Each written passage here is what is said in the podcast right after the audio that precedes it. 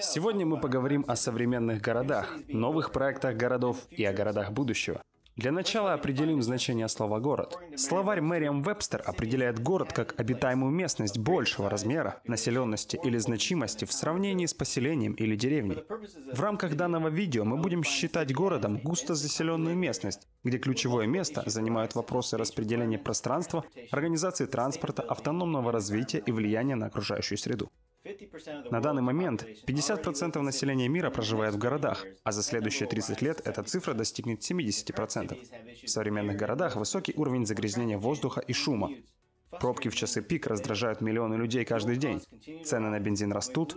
Мы продолжаем загрязнять окружающую среду, практически не задумываясь о последствиях. При постройке домов и городов мы не используем давно испытанную природой схему, которая вырабатывалась миллиардами лет. Земля имеет округлую форму, также и другие планеты. Все они движутся вокруг Солнца по эллиптической траектории. Даже сама поверхность Земли не совсем плоская. И все же мы продолжаем строить дома и города в форме квадратов. У вас была в детстве игрушка, в которой нужно было вставлять различные фигуры в соответствующее отверстие. Я помню и знаю, что квадрат не влезает в круг.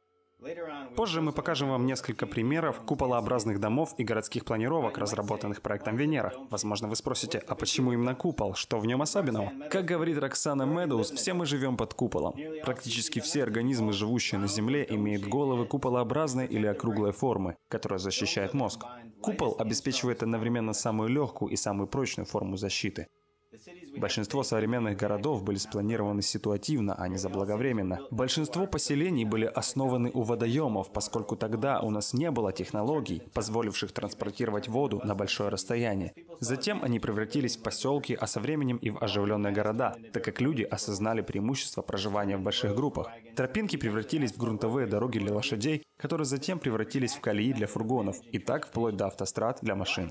Это ситуативный подход к управлению транспортной системой. Нас же интересует предварительное проектирование городов, а не простое подстраивание под нужды, возникающие в процессе. На самом деле, заблаговременное проектирование – это роскошь, которой мы располагаем благодаря текущему техническому прогрессу и сравнительно высокому уровню нашей жизни. Теперь у людей есть возможность планировать различные методы для решения глобальных проблем, лежащих далеко впереди. Я бы даже сказал, что мы обязаны взять на себя ответственность так поступать. Позвольте продемонстрировать несколько примеров того, как разные страны пытаются справиться с вышеописанными задачами.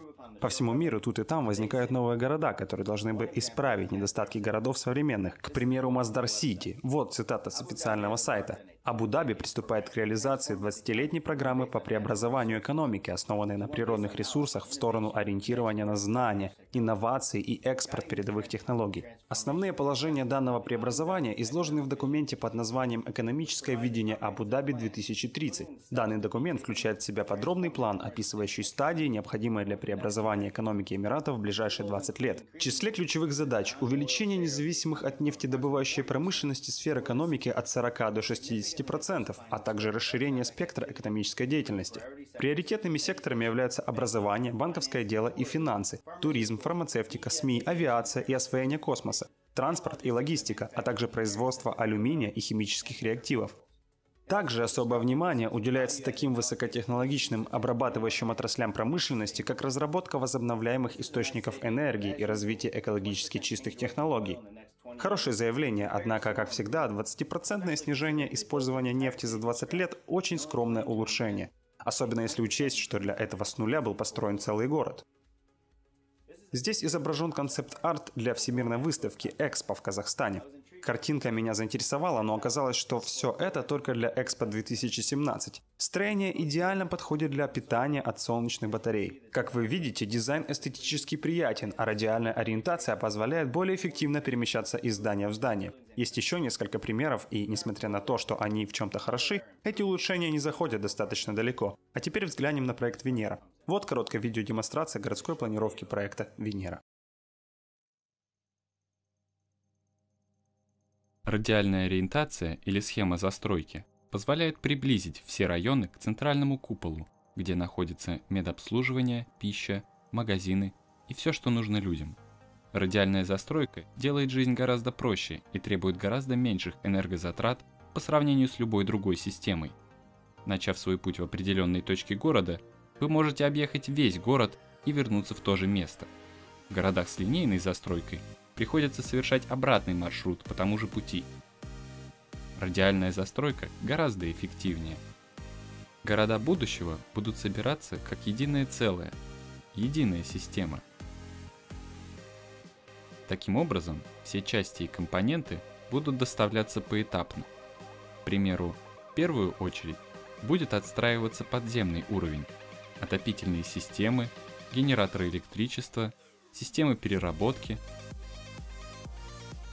Следующий слой будет содержать архитектурные элементы, фундамент для будущих зданий. Затем на этом фундаменте будут воздвигаться здания, начиная с центральной части города поэтапно продвигаясь к новой окружности центрального сектора, после к сектору жилья, затем к сельскохозяйственному поясу и, наконец, к зонам отдыха. Целые города будут производиться методом штамповки. Большинство составляющих элементов построек будут взаимосвязаны и взаимозаменяемы. Их можно будет разобрать точно таким же образом, как они собирались. Таким образом, города будущего будут постоянно обновляться. При закачке водных ресурсов в города будет проверяться степень их чистоты, и при загрязнении водообрабатывающие сооружения будут выпаривать воду, заново конденсировать и очищать. Иными словами, вся вода, закачиваемая в город, будет проверяться не одной, а несколькими системами. Точно так же будет происходить с воздухом в городе и над городом. Его состояние постоянно отслеживается.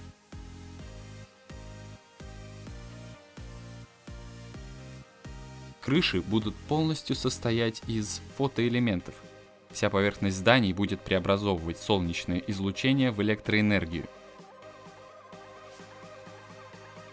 За третьим сектором будут находиться теннисные корты, парки. Затем будут жилые районы с реками, водопадами и разнообразными красивыми растениями. Дома будут совершенно не видны за растениями. Некоторые люди предпочтут жить в следующем секторе, в квартирах – в этих зданиях будут драм-кружки, места для активного отдыха, бассейны, дискуссионные группы и множество других комплексов. Недостаток проживания в частном доме в том, что вам придется ездить в разные места, чтобы получить доступ к вышеперечисленному. Вместо автомобилей основным видом транспорта в городе будут так называемые трансвееры – они движутся по кругу, по диаметру окружности и вертикально. Они будут выполнять функции лифтов, автобусов и грузового транспорта. Если вам нужно отправиться в другой город, можно спуститься на лифте, который находится в центральном здании. Там будут поезда на магнитной подушке, которые доставят вас в центр любого другого города или даже в другой регион. Не будет никаких отходов, как и в природе, все материалы, которые мы считаем отходами, будут перерабатываться для производства новых продуктов. Когда население города достигнет определенной точки, мы остановим расширение и предоставим природе распоряжаться пространством между городами.